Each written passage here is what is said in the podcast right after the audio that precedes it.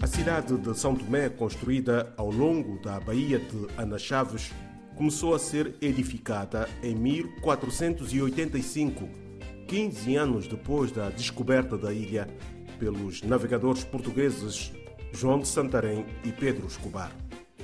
Alguns documentos indicam que São Tomé é o segundo povoado português em África, elevado à categoria de cidade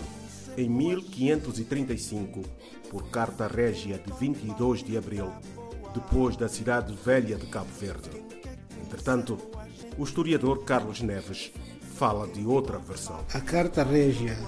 que edifica a cidade de São Tomé, a cidade leva a cidade, que está transcrita, a carta que está transcrita no, no Monumento Municionário Africana, refere que a cidade de São Tomé é mais antiga, é de 1525, essa carta régia, e a cidade velha de Cabo Verde é de 1533, salvo erro. E, todavia, eh, nós fomos estudar melhor essa questão, pedindo mesmo para ver cópias dos originais que estão na Torre do Tombo, pondo de lado um pouco a, a transcrição que está no Monumento Missionário Africana, e nós próprios ficamos com a dúvida se a transcrição teria sido mal feita, porque a nós também não nos parece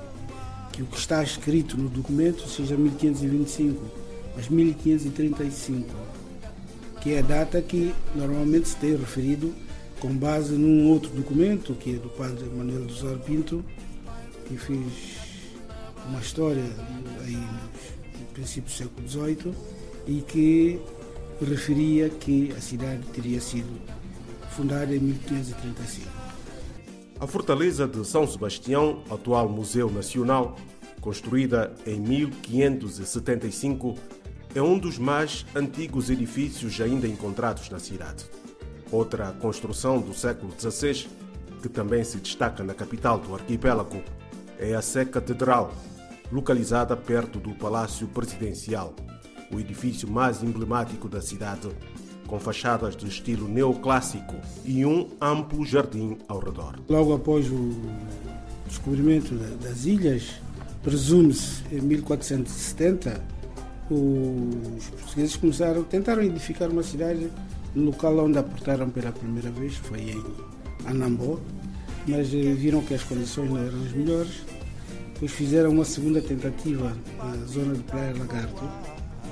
mas depois acharam que a Baía de de Chaves, eh, que tem o nome de uma ilustre eh, senhora da corte portuguesa, foi provavelmente desterrada para Santo Meio Príncipe,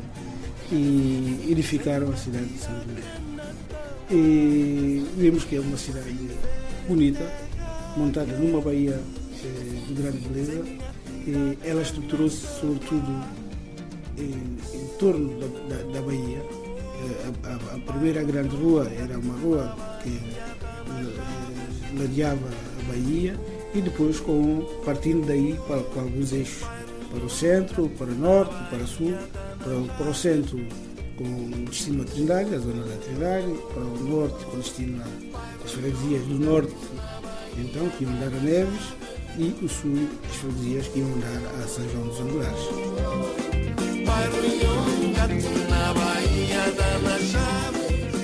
Depois da independência do arquipélago em 1975, a cidade ganhou alguns edifícios com estilo moderno, mas muitos imóveis de valor histórico e arquitetônico construídos na era colonial ficaram mais próximos da ruína. No extremo sul da cidade, dividida pelo rio que deu nome ao distrito da capital, Água Grande, foi construído o Palácio dos Congressos. O edifício, que marca os 15 anos do regime do Partido Único instalado no país após a independência, é a atual sede da Assembleia Nacional. Ainda na parte sul de São Tomé, foram erguidos dois dos poucos hotéis construídos no país nas últimas quatro décadas. No extremo norte, foi instalada a zona comercial, a Praça de Táxis, localizada entre dois mercados, é o ponto de maior concentração de pessoas que vêm de todas as localidades do país. São Tomé já esteve na lista das cidades mais limpas e tranquilas de África.